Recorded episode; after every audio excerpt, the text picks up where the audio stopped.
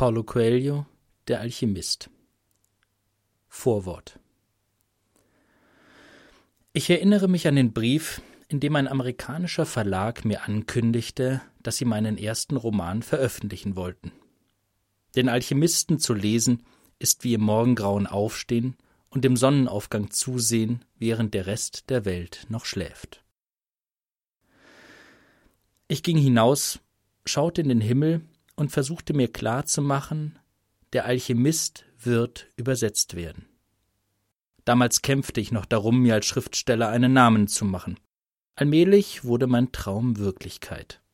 Zehn, hundert, tausend, eine Million Exemplare wurden in den USA verkauft.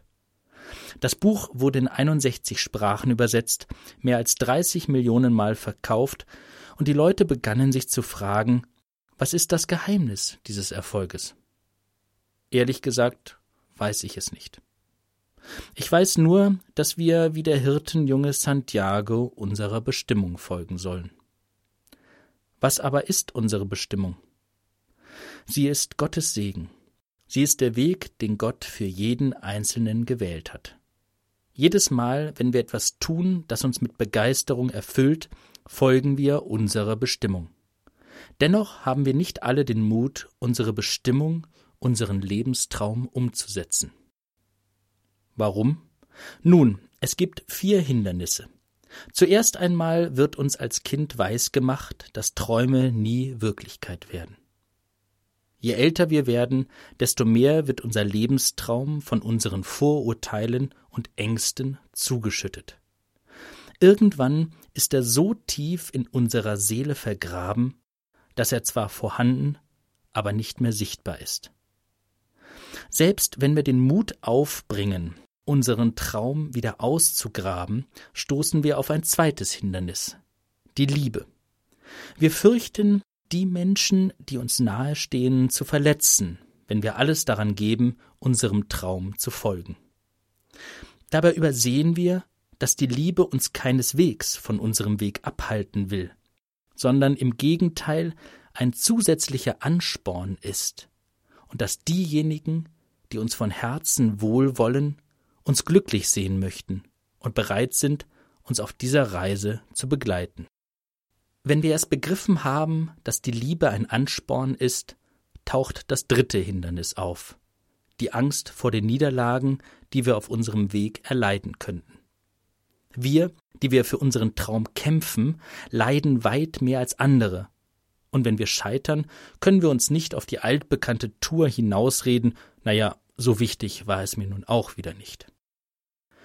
Unser Lebenstraum ist uns wichtig. Wir tun alles dafür und wissen, dass der Weg, den wir gewählt haben, nicht einfacher ist als andere Wege. Zudem haben wir uns von ganzem Herzen dieser Reise verschrieben. Wir sind Krieger des Lichts.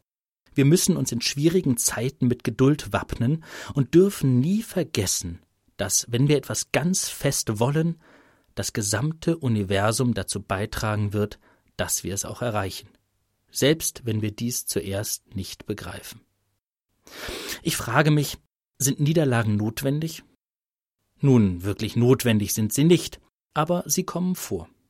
Wir haben keine Erfahrung und machen viele Fehler, wenn wir den Kampf um unseren Traum beginnen. Das Geheimnis des Lebens besteht jedoch darin, siebenmal hinzufallen und achtmal aufzustehen.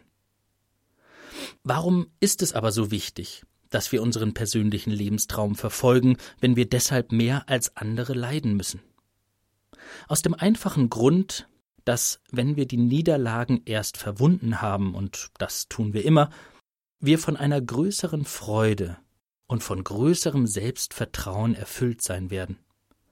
Tief in unserem Herzen wissen wir, dass wir uns des Wunders des Lebens würdig erweisen.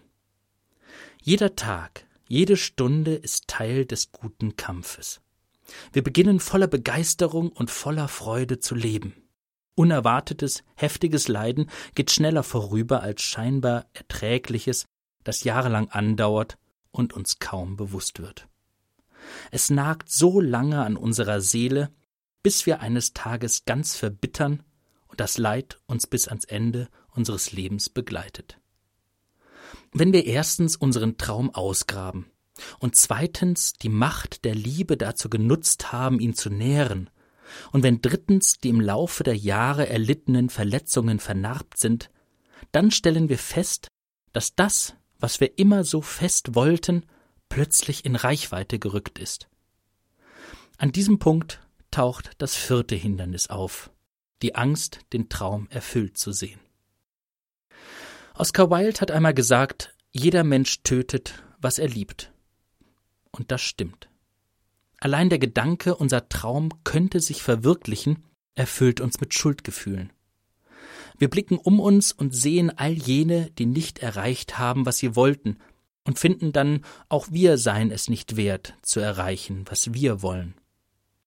Wir vergessen all die Hindernisse, die wir überwunden haben, alles, was wir aufgeben mussten, um bis hierher zu gelangen.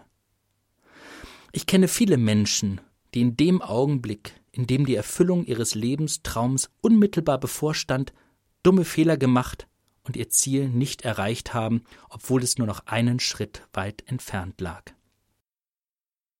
Das vierte ist das gefährlichste Hindernis, weil es von einer heiligen Aura des Verzichts umgeben ist.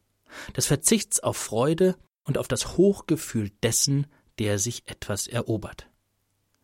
Doch wenn du dich selbst der Dinge, um die du gekämpft hast, für würdig erachtest, dann wirst du zu einem Werkzeug Gottes. Dann hilfst du der Weltenseele und begreifst, warum du hier bist. Paulo Coelho